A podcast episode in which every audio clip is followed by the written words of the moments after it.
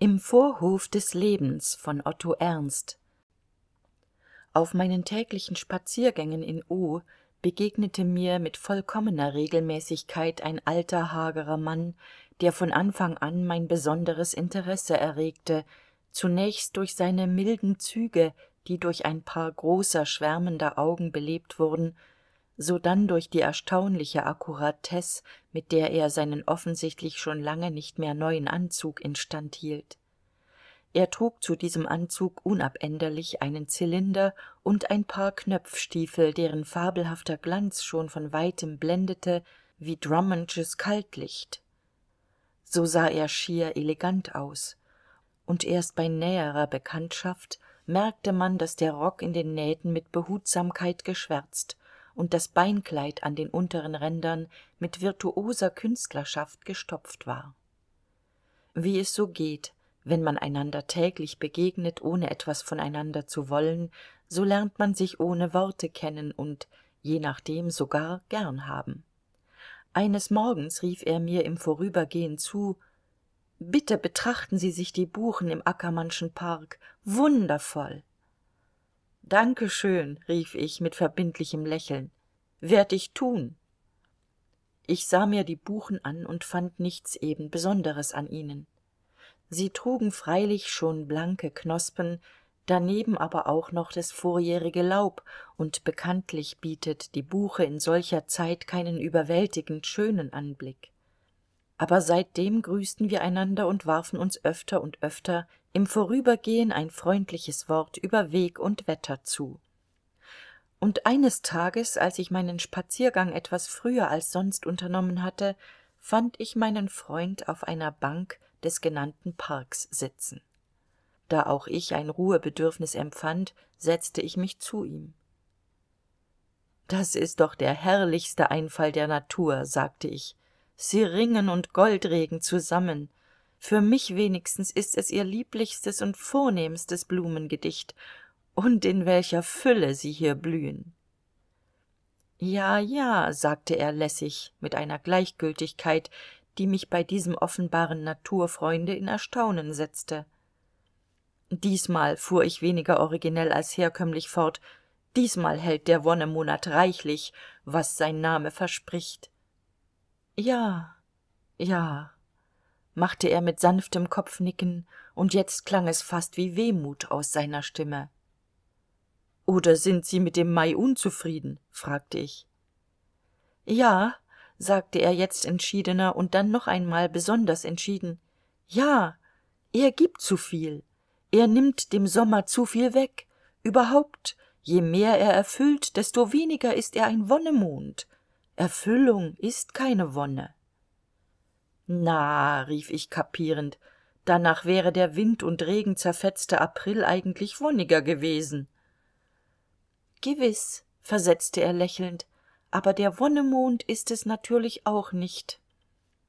Nein nach dieser auffassung natürlich nicht erwiderte ich.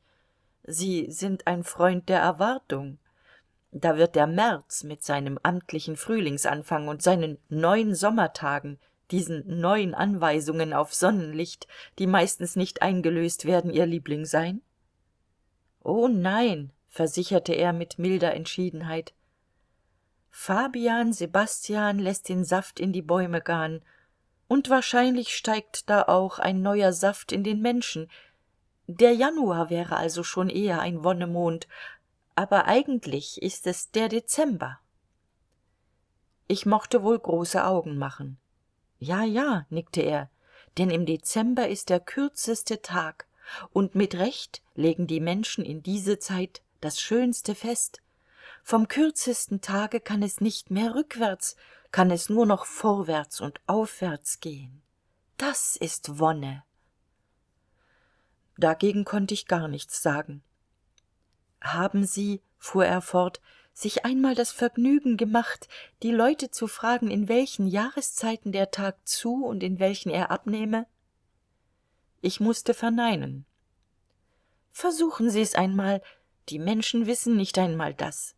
Sie werden fast immer die gedankenlose antwort erhalten das ist doch sehr einfach im frühling und im sommer nimmt er natürlich zu im herbst und winter ab. Bekanntlich nimmt aber der tag im sommer ab und im winter zu. So feiern sie freilich einen erfreulichen winter tauschen dafür aber einen tristen frühling ein. Ei wer sagt ihnen das? rief er. Im frühling freu ich mich ja auf den sommer. Und im sommer auf den herbst? Und im herbst auf den winter? nickte er bestätigend. Und warum diese schiebung weil die erwartung immer schöner ist als die erfüllung. Immer? Glauben sie es mir immer. Wer jemals frühlingsgedichte gemacht hat und wer hätte das nicht der weiß dass sie niemals besser gelingen als bei zwanzig grad kälte oder mehr. Das ist richtig sagte ich. Denken sie an alle weihnachtsfeste die sie erlebt haben. Hat jemals eines gehalten was sie erhofften doch rief ich. Es kam sogar vor dass meine erwartungen übertroffen wurden. Nun durch das quantum der gaben vielleicht. Nein durch die qualität des glücks. Dann sind sie von besonderer anlage. Aber selbst wenn einmal dieser seltene glücksfall eintritt die rechte ökonomie des glücks ist es dennoch sich vorher zu freuen weil diese freude fast immer feiner und länger ist. Der genuß ist immer kurz. Die hoffnung darauf ist lang. Der genuß ist immer massiv. Die erwartung ist leicht und beflügelt. Im reiche der erwartung herrschen noch oberon und titania an die unsere genießer nicht mehr glauben. Der duft eines feinen apfels nebenbei bemerkt der schönste aller wohlgerüche verwandelt mein zimmer auf tage hinaus in ein paradies wenn ich ihn endlich esse merke ich dass sein geschmack bei weitem nicht seinem dufte gleichkommt. Und mir ist zumute wie nach einem sündenfall. Aber das beste des apfels habe ich dann doch gehabt und habe es tagelang gehabt. Was sie da sagen bemerkte ich erinnert mich an die gellertsche fabel von till eulenspiegel der die berge vergnügt hinan und betrübt hinabstieg. Sie werden das gedicht als knabe sicher auch gelernt haben und ob rief er und wie gern. Der herrliche gellert. Wer würdigt ihn noch? Seine grazie seine schalkheit seine herzinnige güte. Ich rief ich lebhaft. Der alte begann zu rezitieren. Ich bin sprach till nun so wenn ich den berg hinuntergehe so denk ich narr schon an die höhe die folgen wird. Und da vergeht mir denn der scherz? Allein wenn ich berganwärts gehe so denk ich an das tal das folgt und faß ein herz. Dieser till ist also wie sie sehn nur ein halber weiser. Auch das unglück ist selten so groß wie die erwartung. Die furcht vor dem unglück ist das wahre unglück. Also fürchten wir es nicht. Steigen wir den berg hinan im genuß des künftigen und steigen wir ihn hinab im vorgenuß des tales kommt man dabei ganz auf seine rechnung? Ich denke doch. Wenn dann eines tages ein wirkliches unglück kommt dann haben wir doch ein glück gehabt. Und was wir gehabt haben kann uns niemand nehmen. Im gegenteil es wird noch immer mehr und immer schöner durch erinnerung. Die dinge dieser welt werfen lange schatten nach vorwärts bis zur wiege und nach rückwärts bis zum grabe. Aber sie selbst sind klein und was nennen sie wirkliches unglück? Krankheit. Und vor der soll man sich hüten ohne sie zu fürchten. Denn krankheit fürchten ist ja schon krankheit. Und ist nicht auch schande ein unglück? Kaum. Schande ist menschenurteil und menschen haben kein recht zum urteil. Wer aber wirklich seine schande verdient hat der war schon lange vorher unglücklich und der verlust geliebter menschen. Den habe ich nicht zu befürchten sagte er sehr leise. Ich schwieg. Ich stehe allein fuhr er fort und habe mit niemandem verkehr. Ich bin wie jedenfalls auch sie wissen der sonderling das original dieser stadt. Die leute erzählen sich ich hätte immer hundert krawatten auf lager und fünfundzwanzig regenschirme mit denen ich abwechselte und sie starren mich an wenn ich ihnen begegne. Sie sind hier der erste mensch dem ich konfidenzen mache. Und wissen sie warum? Sie haben mich nicht angestarrt. Ja als sie mir das erste mal begegneten starrten sie auch aber nur für ein zehntel einer sekunde. Dann besannen sie sich dass sie nicht starren wollten und fortan sahen sie mich an oder sahen an mir vorbei als wäre ich kein sonderling das hat mich für sie eingenommen. Ich verbeugte mich dankbar. Und sie leben ganz nach ihren grundsätzen? fragte ich. Soweit ein mensch sein leben in der hand hat ja. Und zwar bis ins kleinste bis ins alltäglichste hinein. Nie wird das leben genießen wer nicht den alltag zu genießen weiß. Der alltag ist das brot auf dem tische des lebens und wem das brot nicht schmeckt der hat eine verdorbene zunge und ist ein bitterarmer mensch. Mir aus der seele gesprochen warf ich ein. Sehen sie indem ich am abend einschlafe freue ich mich aufs erwachen. Wenn ich erwache freue ich mich nicht aufs ankleiden. Darauf freuen sich wohl nur damen. Aber auf mein sturzbad. Und während des bades atme ich das aroma meines morgenkaffees während ich ihn trinke macht meine seele schon ihre morgenwanderung durch felder und wälder und während meines morgenspaziergangs sehe ich so recht deutlich mein kleines friedsames zimmer das mich wie ein treuer freund erwartet. Die frau bei der ich wohne und die für meine bescheidenen bedürfnisse sorgt weiß dass sie mir beim frühstück das mittagsmenü nennen muss heute werde ich reis essen und jedesmal wenn es mir einfällt freue ich mich. Während des speisens sehe ich die ersten feinen bläulichen wölkchen der nachfolgenden zehnpfennigzigarre steigen die ich freilich nur selten rauche und wenn ich sie rauche betrachte ich liebevoll das sofa auf dem ich ruhen werde. Wenn ich mich darauf ausstrecke lege ich vor mir auf den tisch das buch das ich am nachmittag lesen werde und in den seligkeiten seiner bilder und gedankenwelt schlafe ich ein in den gelegentlichen pausen der lektüre denke ich an theater oder konzert das ich am abend besuchen werde. Ein göttliches thema der pastoralsymphonie klingt auf.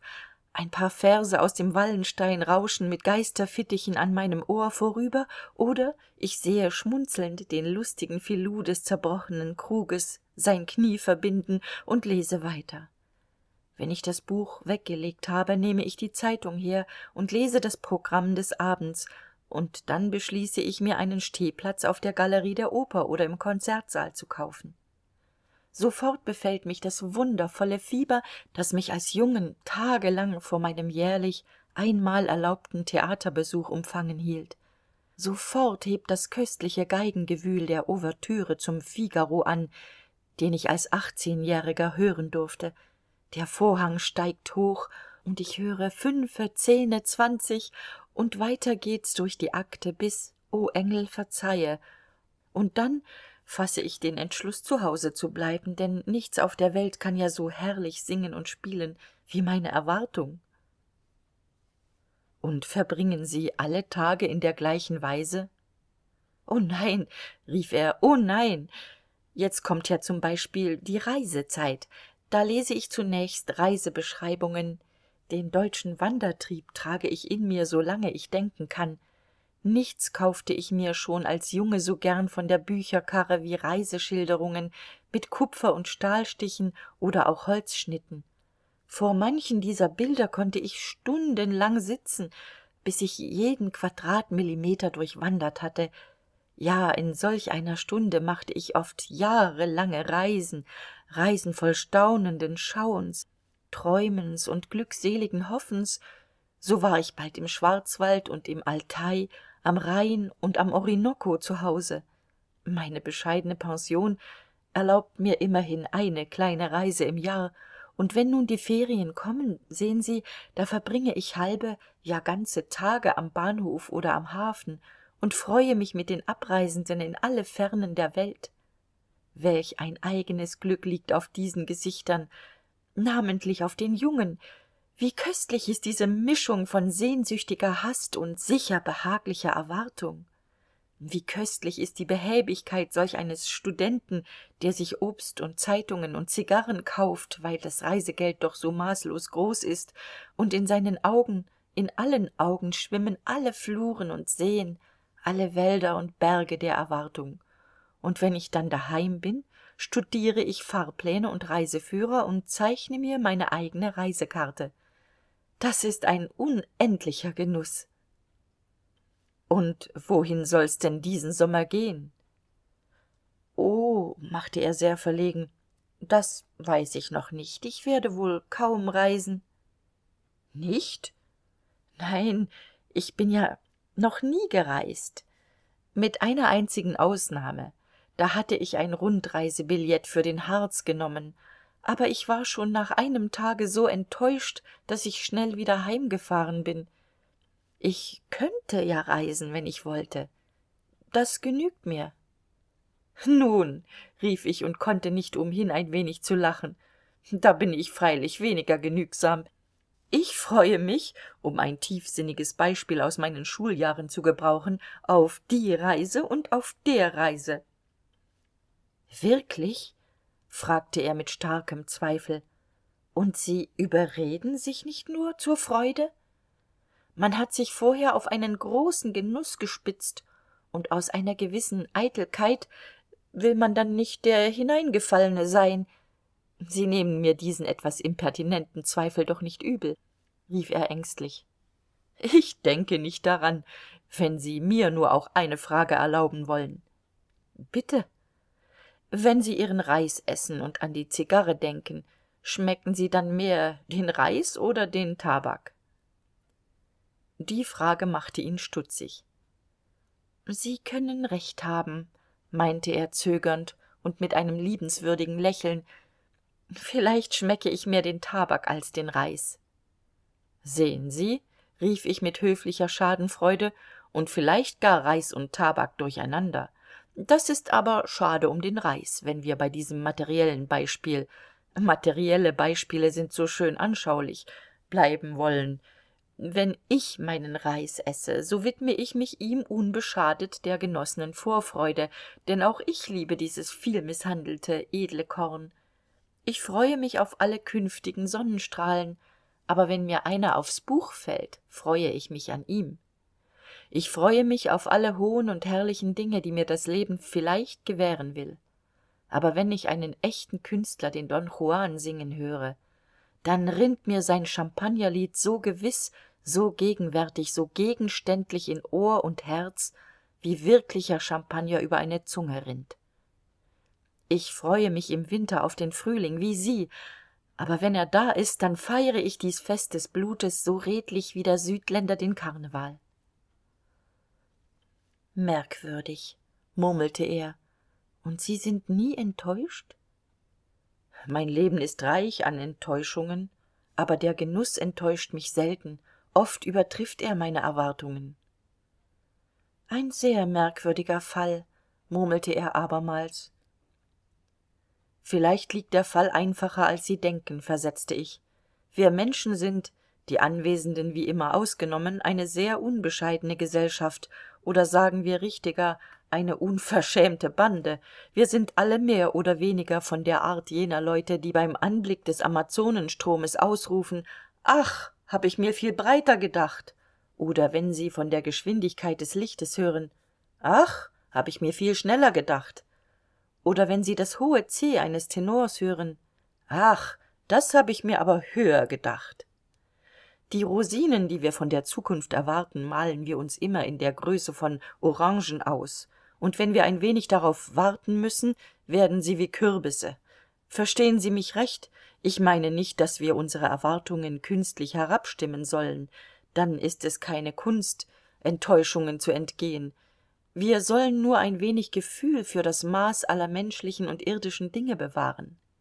Wir sollen uns schon freuen auf den frühling aber wir sollen nicht meinen dass dann aus jedem laternenpfahl eine magnolie werde. Ja ich gehe noch einen schritt weiter. Unter den mancherlei feinen worten die nietzsche gesprochen hat ist auch das vortreffliche wort man soll nicht genießen wollen. Auch hier bitte ich mich nicht falsch zu verstehen. Man soll kein steifes genick haben soll bereit zum genuß sein willig zum genuß und wenn er da ist soll man ihn mit jubelnder unschuld umfangen. Aber man soll nicht auf ihn lauern soll um gottes willen sein leben nicht auf genuß anlegen. Es ist bekannt dass improvisierte vergnügungen die besten sind. Warum? Weil keine erwartung vorhergeht die sie enttäuschen könnten. Nun wir haben es in der hand alle unsere vergnügungen in diesem sinne zu erhöhen wie das? Wir brauchen nur recht ernst und streng zu arbeiten. Nach der arbeit schmecken alle genüsse wie improvisierte. Fragt sich immer nur ob die vorbereitungen die erwartung nicht köstlicher sind als aller genuß ich bestreite die allgemeingültigkeit dieser behauptung. Ich musste als jüngling in einem wahren hundeloch von einem zimmer meine studien betreiben und betrieb sie mit großen ausblicken in die zukunft. Aber jeden morgen freute ich mich auch dass fenster fußboden und geräte frisch gesäubert waren freute mich dass ich von diesem zimmer aus viele dächer und ein gutes stück des himmels überblickte genoss ich die wolkenbilder des tages und wenn ich ein buch aufschlug und mich darüber neigte schwamm ich in seligkeiten des augenblicks. Auf meinen reisen fühlte ich oft und tief die vorfreude des wiedersehens mit weib und kind. Aber wenn einem dann im augenblick der heimkehr weib und kind an den hals fliegen und einen abküssen dann hat das beim himmel seine eigenen nicht zu verachtenden reize. Sie sind glücklich verheiratet? fragte er mit einer sehr zarten hervorhebung des wortes glücklich. Ja sie sind ledig wie ich glaube ledig ja das ist das richtige wort. Meine erwartung ist an keine realität gefesselt. Ich liebe die frauen über alles. Sie sind das beste was wir auf der erde haben. Sie sind so viel besser als wir. Darum ist es ja so töricht von ihnen wenn sie uns ähnlich werden wollen. Ich weiß dass wir in vielen vielleicht in den meisten dingen stärker sind als sie ihre schöpferischen fähigkeiten sind gering aber sie brauchen auch nicht das schönste und beste zu schaffen weil sie das schönste und beste dieser erde sind. Natürlich gibt es weibliche kanaillen das weiß ich aber auch in der verworfensten ist noch ein himmelsrest. Das möchte ich von dem verworfensten manne nicht behaupten. Wenn ein weib nur von weitem in meinen kreis tritt so fühl ich es wie die gegenwart eines gottesboten das weib verbindet uns in wahrheit mit dem göttlichen. Ich fühle mich dann reiner besser höher. Ich wäre dann nicht fähig niedriges zu denken oder zu tun. Und ein weib das man mit den unschuldigsten kräften seines herzens verehrt mit leib und seele besitzen. Und das weib das man ganz besitzt aus dem kindlichsten grunde der seele vergöttern das ist ganz gewiss und ohne allen widerspruch ohne allen zweifel die höchste aller glückseligkeiten ist ein glück bei dessen vorstellung mich von jeher ein taumel ergriffen hat. Und sehen sie darum habe ich nicht geheiratet. Wenn auch das verworfenste weib einen himmelsrest bewahrt so wird auch das vollkommenste einen erdenrest bewahren und das reinste bild das ich von menschlichem wandel und wesen in der seele trage getrübt zu sehen das würde ich nicht ertragen lieber noch will ich ihnen lächerlich erscheinen und das höchste glück mit meinen fünfundsechzig jahren noch erwarten. Er erschien mir keineswegs lächerlich sondern bemitleidenswert. Er war zu zart gebaut für die welt und blieb darum im vorhof des lebens. Ich musste an die menschen denken die niemals im leben eine wasserfahrt wagen und die mir auch immer mehr bedauernswert als lächerlich erschienen das leben fuhr ich nach einer weile des schweigens fort bringt auch angenehme enttäuschungen. Auch die ehe tut das. Und man muss wenn man mit dem leben fertig werden will glück und unglück angenehme und schlimme enttäuschungen ineinander rechnen wie es ein mutiger kaufmann tut. Ein kaufmann der nur auf gewinn wartet und keinen verlust wagt wird es nicht weit bringen. Und soll ich ihnen noch etwas ganz verschrobenes sagen ich liebe die enttäuschungen. Sie sind der stachel der uns treibt zu immer strebendem bemühen. Der weltenherr hat uns einen herrlichen bissen in die wolken gehängt. Das reine glück. Wenn wir glauben es erschnappt zu haben zieht er es höher hinauf immer höher bis in die sterne. Das ist schmerzlich aber es hat ein gutes. Wir lernen springen dabei und seltsamerweise hat es noch ein gutes gerade so bleibt in uns lebendig was sie über alles schätzen die erwartung die hoffnung. Und zwar eine immer verjüngte erwartung eine immer neugeborene hoffnung. Wenn jede hoffnung ganz erfüllung fände so würde niemand mehr hoffen. Und das sogenannte glück wäre eine trübselige selbstverständlichkeit. Wenn wir aber das leben nicht anpacken und niemals genuß und enttäuschung wagen muss dann unsere hoffnung nicht versteinern? Die letzte bemerkung schien ihn tiefer zu treffen als ich wünschte. Es ist doch noch recht frisch sprach er mit einem schauder und erhob sich. Meine überzeugung vom wert der enttäuschung sagte ich gibt mir den mut sie zu tische zu laden. Wollen sie mir die freude bereiten mit mir zu speisen? Sie sind sehr gütig versetzte er und ich nehme ihre einladung an aber für später. Gönnen sie mir mindestens acht tage lang die vorfreude dieses festes. Dann leiste ich jede bürgschaft für ihre enttäuschung rief ich lachend. O nein meinte er ich habe ein sicheres gefühl dass ich nicht enttäuscht sein werde und ich werde ernstlich versuchen ihren reis mit vollster konzentration auf jedes einzelne korn zu genießen. Ich muss von ihnen lernen.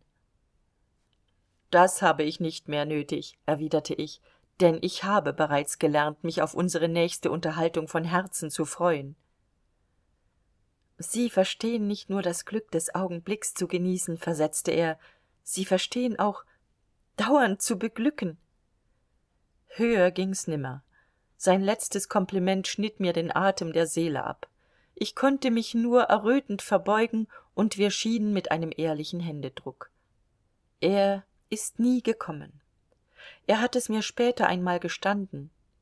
Ich fürchte dass sie mich in meiner anschauung erschüttern könnten und als fünfundsechzigjähriger noch mit der philosophie wechseln das tut nicht gut. Alte kanarienvögel sterben wenn man sie an die außenluft bringt. Zwar freue ich mich auf den tod weil er die ewige ruhe bringen soll aber ich will auch diese vorfreude möglichst lange genießen